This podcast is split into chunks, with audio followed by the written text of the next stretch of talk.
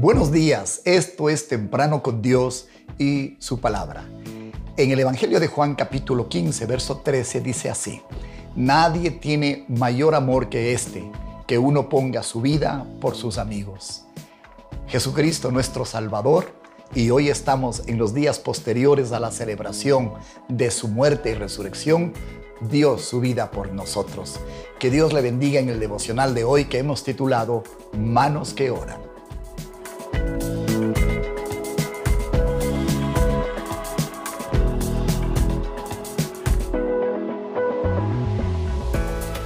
Déjeme hacerle una pregunta. ¿Alguna vez usted vio una escultura, o como en esta, una esculpida en vidrio o una pintura de estas manos? Esta es la famosa obra de Albrecht Dürer, que se llama Manos que oran. La historia es la siguiente.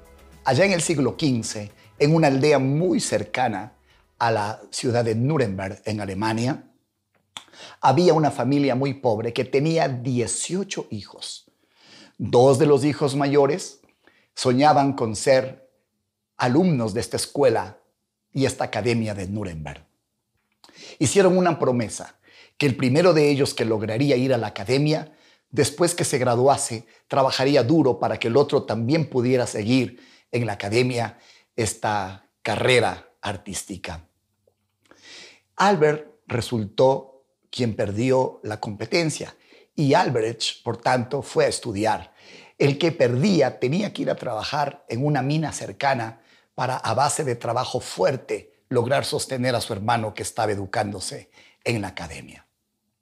Después de cuatro años, el día de la celebración, sentados alrededor de la mesa, la familia estaba emocionada porque Albrecht había resultado un hombre talentosamente graduado en la Academia de Nuremberg.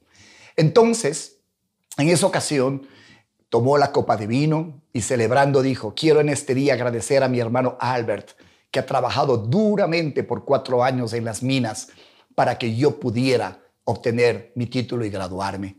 Así que hermano, quiero brindar y agradecerte y desde el día de mañana te voy a sostener con mis pinturas y con mis grabados para que tú puedas ir a estudiar.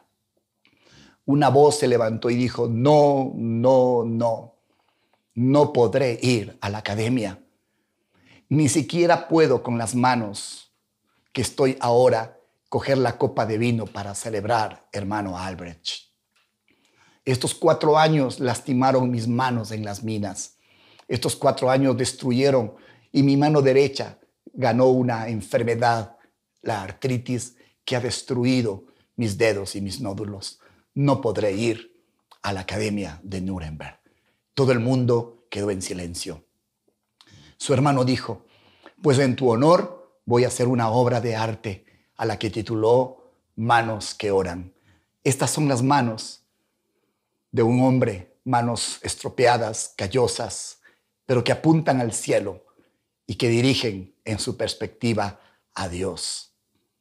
Esta obra de arte, muy fácilmente por la motivación como fue hecha, tomó toda Alemania y el mundo entero, como usted puede ver. ¿Quién es capaz de dar su vida? ¿Quién es capaz de dar su trabajo y su esfuerzo, de morir a sus sueños por otros? Esta mañana hemos aprendido que un amigo es aquel que da la vida por los demás. Eso es lo que hizo Jesucristo en la cruz del Calvario. Usted y yo podemos tener la vida que tenemos porque Él fue a la mina, porque Él fue a la cruz.